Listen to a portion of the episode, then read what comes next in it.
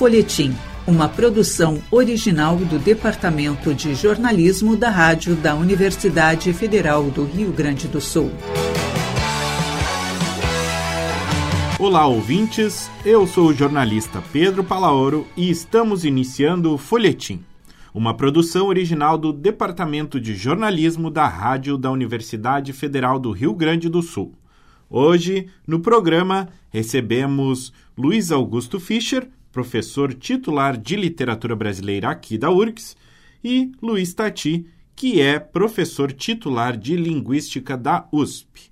Conversamos com eles hoje sobre o livro Forma e Formação uma conversa sobre a canção popular brasileira. A obra está saindo pela editora da URGS e sob o selo Arte e Cultura DDC. Fischer e Tati, é muito bom recebê-los aqui no Folhetim. Obrigado, também é um prazer poder conversar com vocês. Estamos aí, Pedro, manda bala. Bom, uh, queria saber de vocês inicialmente, né, como que foi uh, a ideia dessa edição, né, sabendo que a, a, conversa realmente é uma conversa, né, o texto do livro é uma a conversa sobre a formação uh, do núcleo, né, de, de estudos da canção aqui da universidade e também uma uma forma de pensar né, uh, os caminhos uh, de estudo desse campo. Né? Iniciando por ti, Fischer, como que foi pensar né, esse, essa trajetória né, uh, do núcleo de canção e todas as, as os desafios né, que isso impõe como campo de estudo, né?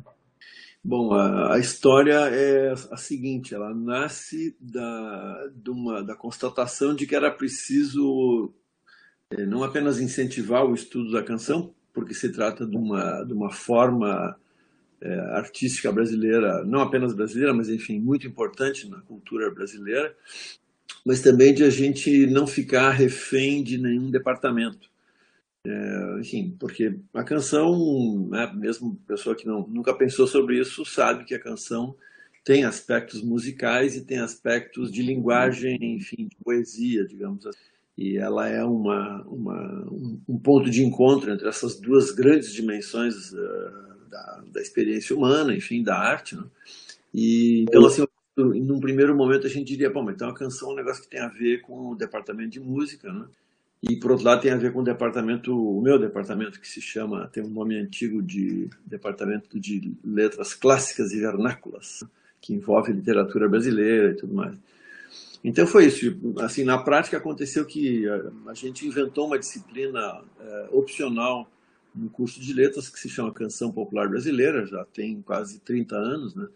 E acontecia, acontece ainda que muitos alunos de outros cursos que não letras é, fazem a disciplina, enfim, gostam, se envolvem e tal, né? Gente que vem da área de ciências humanas, vem da área da comunicação e mesmo da área da música, que estuda a música no sentido, digamos, mais tradicional, que é a música erudita, a música europeia de conceito.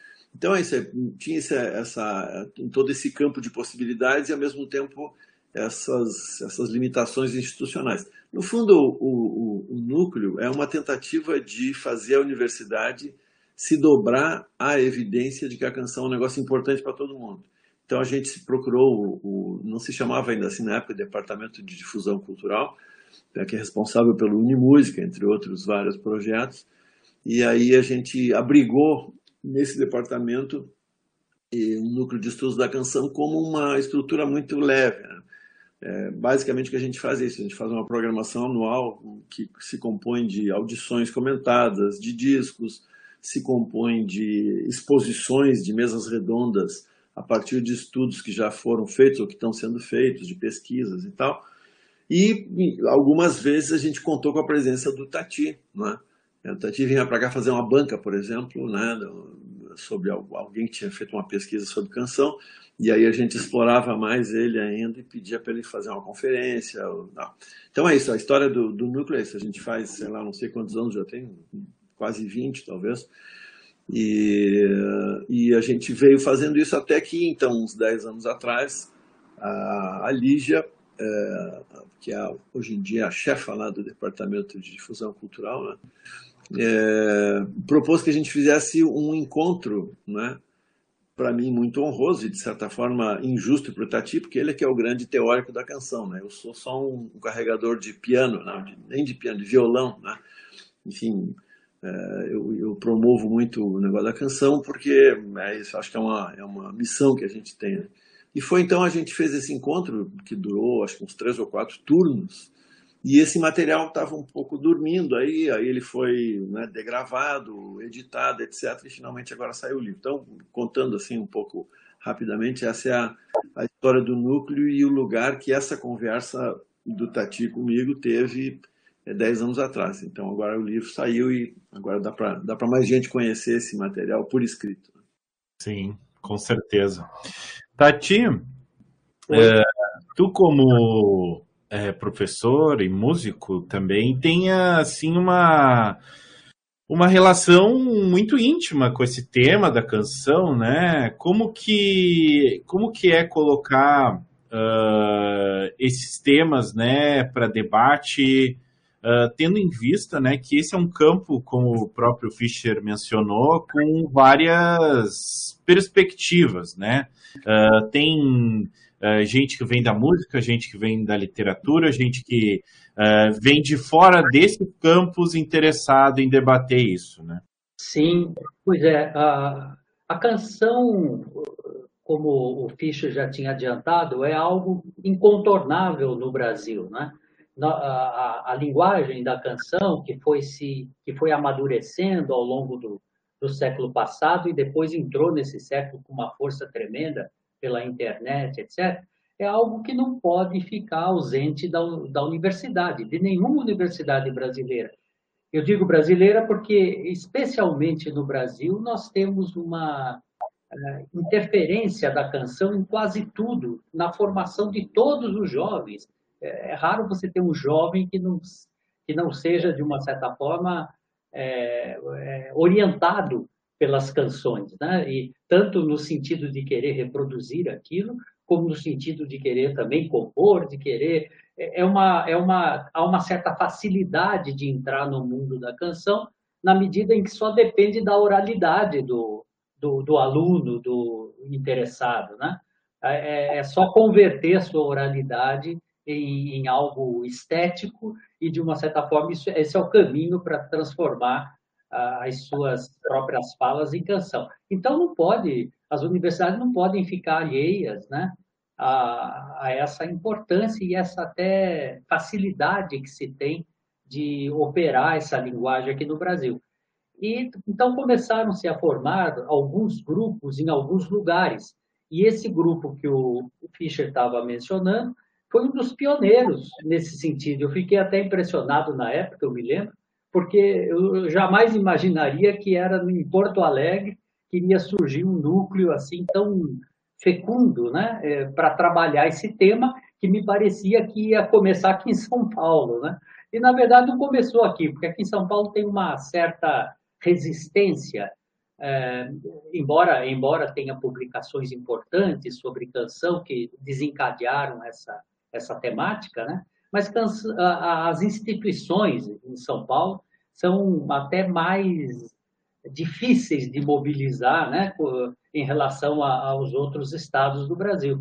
E os departamentos de música são muito fechados a isso.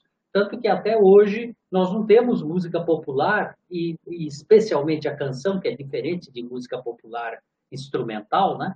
Nós não temos isso até hoje aqui. Nós temos em Campinas. Campinas já tem um núcleo de canção forte, mas que veio bem depois desse de Porto Alegre. Né? Então, quer dizer, não, a coisa não acontecia muito aqui. Então, foi interessante que isso facilitou um certo intercâmbio meu e de outras pessoas com Porto Alegre nesse sentido. Então, o Fischer, a sua equipe de orientandos e, e que participavam desse núcleo, isso tudo deu, um, deu uma vitalidade especial à canção.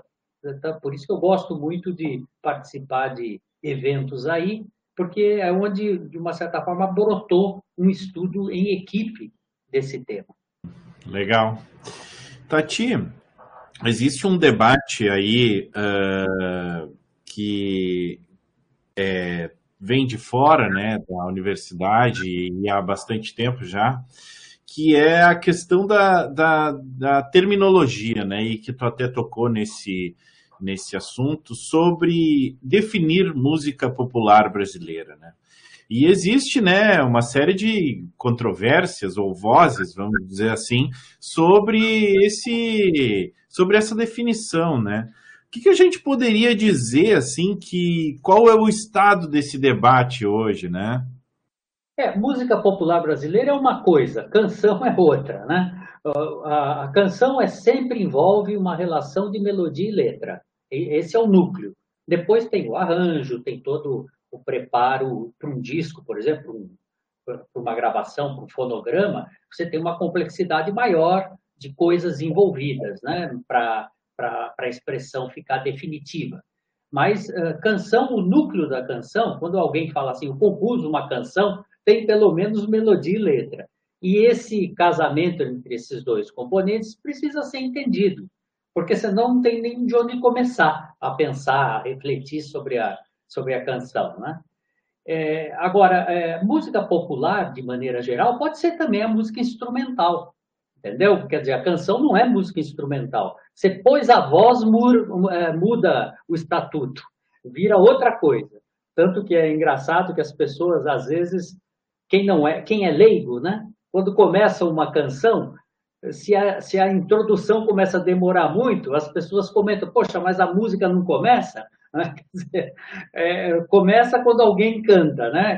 Tem uma, é uma, talvez uma visão leiga, mas é uma visão de, de quem frui canção.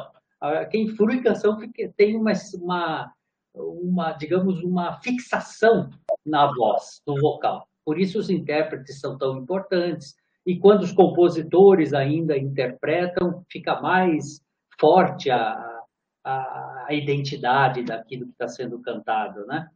Então, a canção, a rigor, se a gente fosse resolver em uma linha, a canção brasileira ou a canção em toda a parte, é, uma, é um encontro de melodia e letra com todo o tratamento musical que faz aquilo permanecer esteticamente. Bom, uma ótima definição. uh, bom, uh, Fischer, uh, a, quando se, se busca debater a questão da canção, né?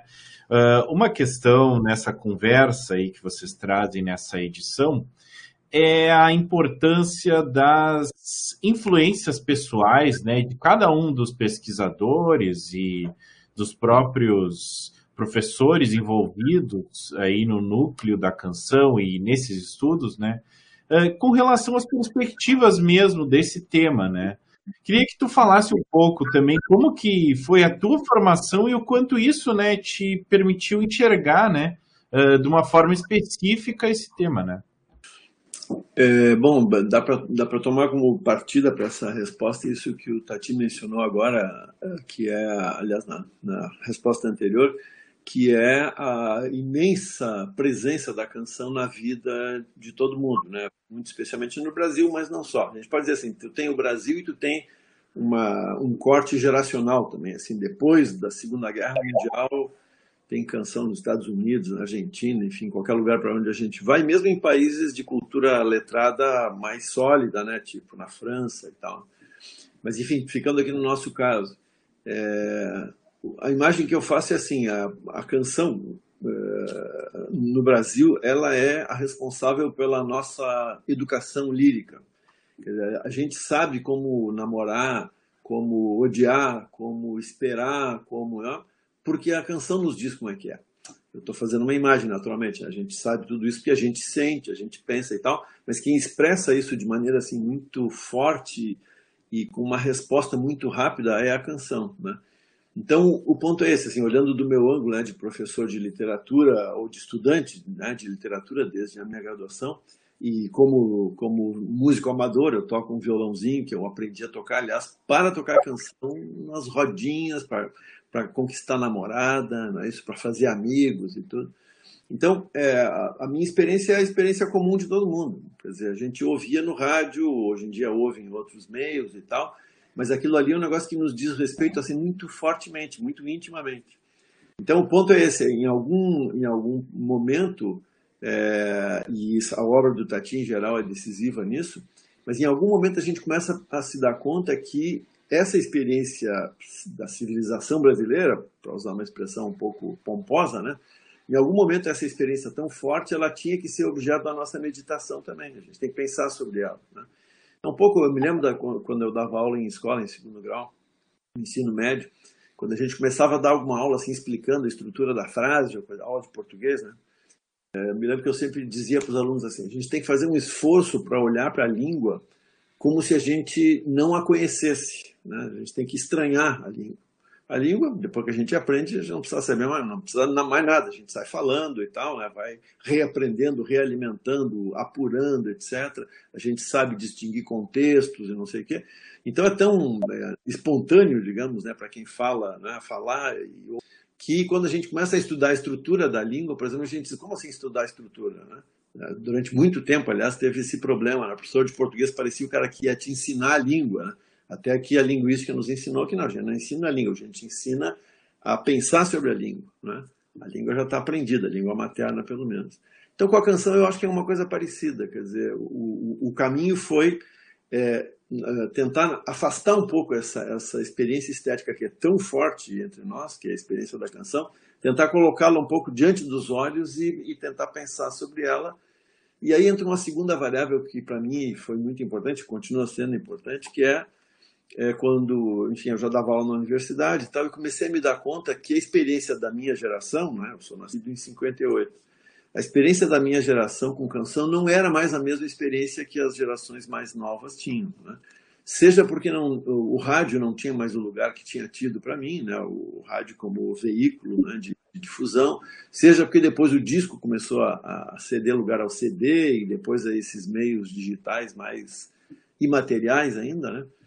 Enfim, é isso. Eu tive uma formação que, não sei se é melhor ou pior, mas foi uma, uma experiência histórica marcada, né?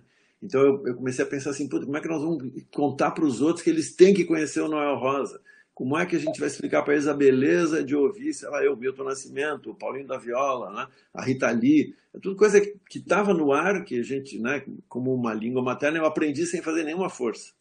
E aí, de repente, eu digo, não, mas peraí, a gente tem que dar um jeito de, pelo menos, abrir alguns caminhos para que as novas gerações conheçam esse patrimônio. Então, a imagem que eu faço é essa. Assim como todo mundo tem que conhecer o Machado de Assis, todo mundo tem que conhecer o Ismael Silva. Né? Tem, todos têm direito a conhecer esse patrimônio. Então, um pouco por aí que eu me movi. Tati, como que foi para ti chegar nessa, uh, nesse campo da canção a partir dos estudos de música e entender a importância desse campo, né, no, na, nas tuas composições também a gente pode dizer, né, que existe uma importância bem grande na tua obra artística esse assunto, né? Sim, é, eu vivi muito, com muita intensidade, aquele período em que a canção era central na televisão brasileira. Isso é uma coisa que não aconteceu mais e não vai acontecer mais, até porque a televisão vai perder a sua importância, que já vem perdendo com o tempo, né?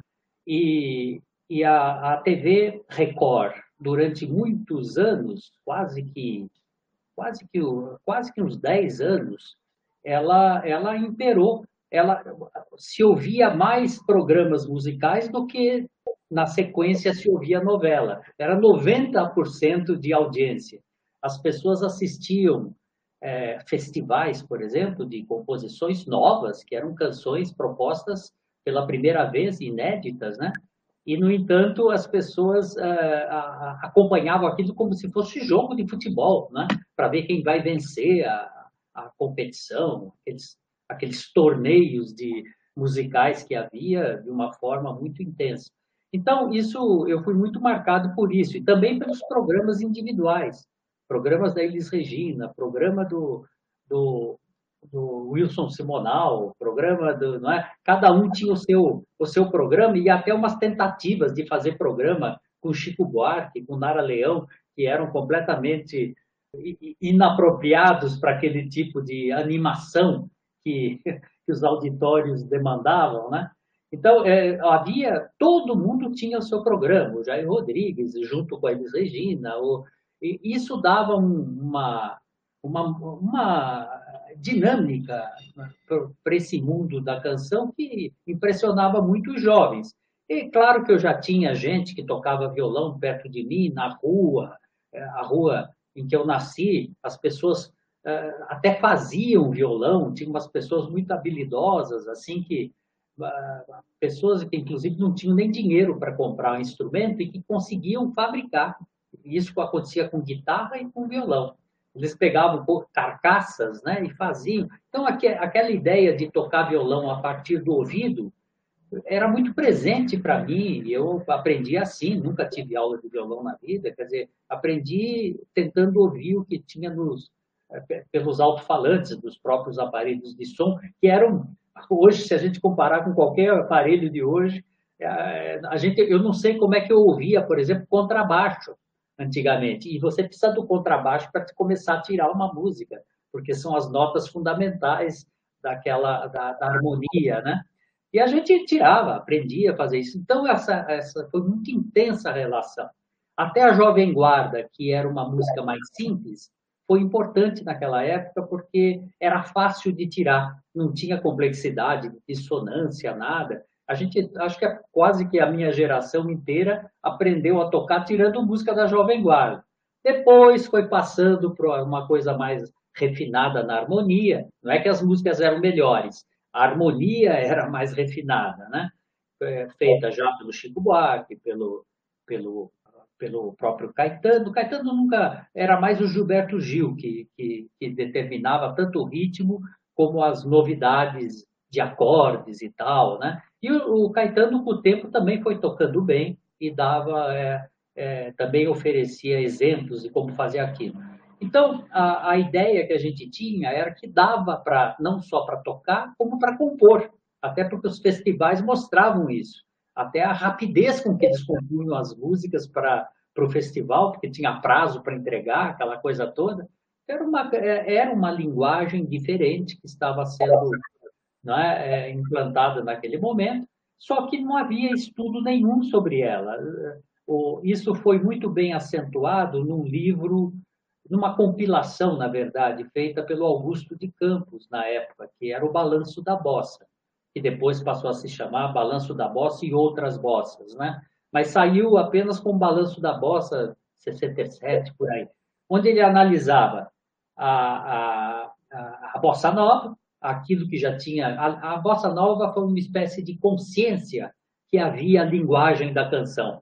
Eles, eles até mostravam isso na produção que eles faziam. Eles re, eh, reinterpretavam canções do Dorival Caymmi, do, não é, do, do, do próprio era importante a, o Geraldo Pereira. Geraldo Pereira era muito regravado pelo João Gilberto. Tudo que o João Gilberto pegava para reinterpretar, ele fazia virar bossa nova.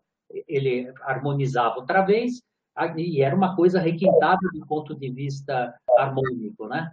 Então isso foi muito forte naquele momento e daí veio o tropicalismo. O tropicalismo realmente fez um, digamos, um gesto contrário ao da bossa nova. A bossa nova fez algo extremamente é, decantado, é, sucinto, né?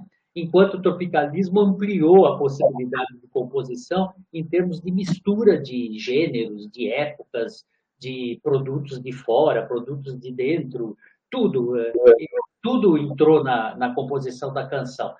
Isso realmente, na época, eu me lembro de o tropicalismo até mais forte, mais fortemente me pegou, mais do que a bossa nova. E aquilo foi de, de, de, um, de um, efeito tremendo. Daí só faltava explicar essa linguagem que, que causava esse alvoroço todo, né?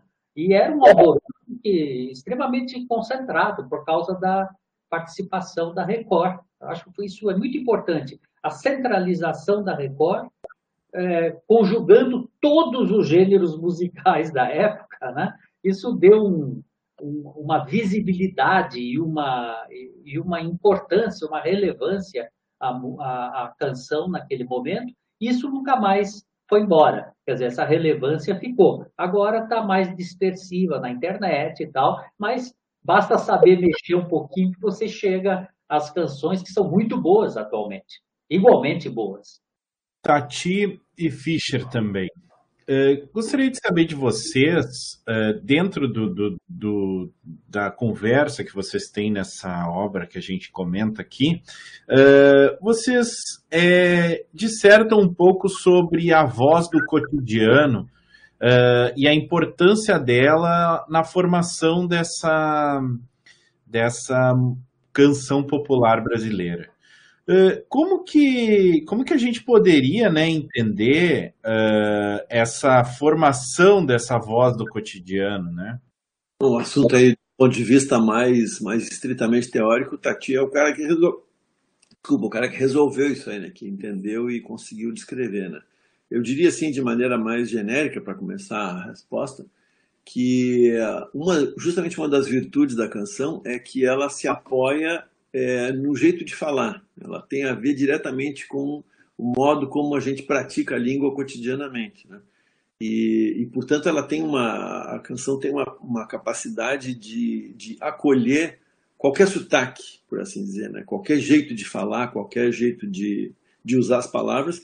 E, naturalmente, isso implica qualquer jeito de pensar, qualquer jeito de pensar sobre o mundo, de estar no mundo, etc. Então, a, e, tem uma outra virtude da canção também que não é, não é de jogar fora, que é a sua brevidade. Né? É uma arte muito portátil. Né? É, um, é um negócio que faz muita diferença também na sua capacidade de, de, de se espraiar pelo mundo. Né? Então, a, a canção, ela, enfim, há, certamente há canções que levam muito tempo para ser compostas, mas há outras que são compostas numa sentada. Né? Então a canção tem essa. O Caetano Veloso, numa famosa entrevista, ele disse isso uma vez, e eu acho uma, uma síntese perfeita. Ele diz assim: ah, ah, com o tempo a canção brasileira se tornou confiável, no sentido de que a gente pode esperar que em algum momento vai aparecer algum cancionista que vai explicar alguma coisa importante que está acontecendo e que está nos solicitando. Né? Verdade. É, você vê a questão da oralidade como é importante. E ele tá, o Fischer está falando isso, que eu já eu, eu acho que, que é exatamente o que eu penso também com relação à canção e a, oralidade, a importância da oralidade na canção. E eu lembro que no, no livrinho, eu, eu vim até lendo o nosso livrinho ali na, na volta da viagem, e eu lembro de uma resposta do Fischer exatamente sobre isso, que não só eh, isso já estava como um dos pré-requisitos do modernismo, ligado à questão de uma de, uma, de, uma, de um aproveitamento mais autêntico assim da linguagem cotidiana na literatura e tal, mas ele lembrou nesse nessa resposta do Nelson Rodrigues, que também já tem um uso e é de fato o uso dele do colóquio da, dessa linguagem cotidiana é muito forte na, em toda a literatura que ele fez, né? Visando o teatro, mas quer dizer, você vê nas nas artes todas, a presença da oralidade é muito forte. Isso um pouco tem a ver com a, a, origem, a origem da estética no Brasil.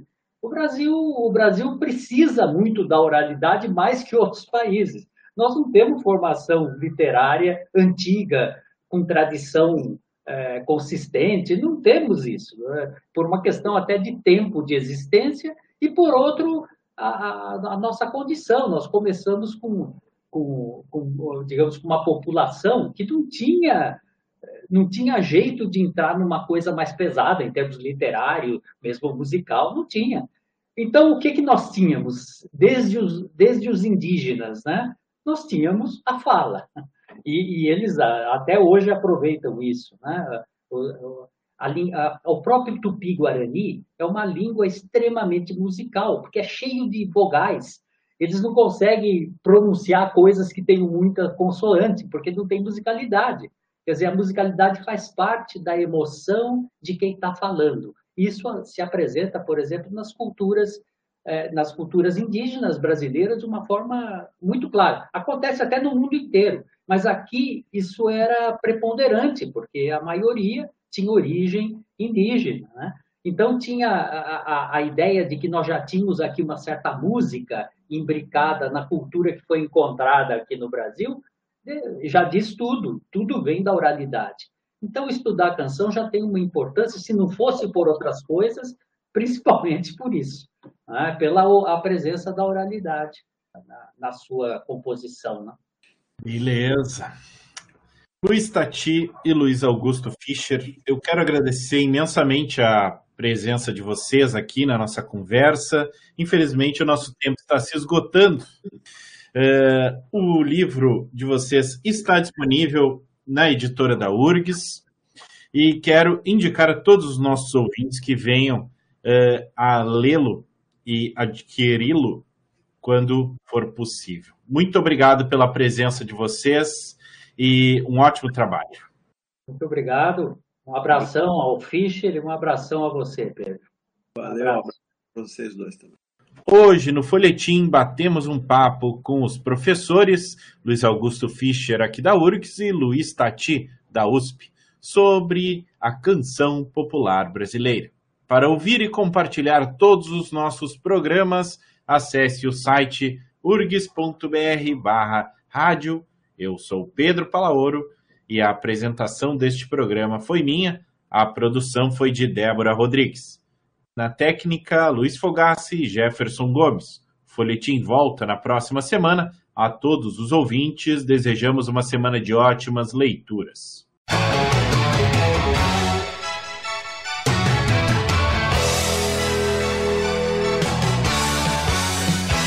Folhetim, uma produção original do Departamento de Jornalismo da Rádio da Universidade Federal do Rio Grande do Sul.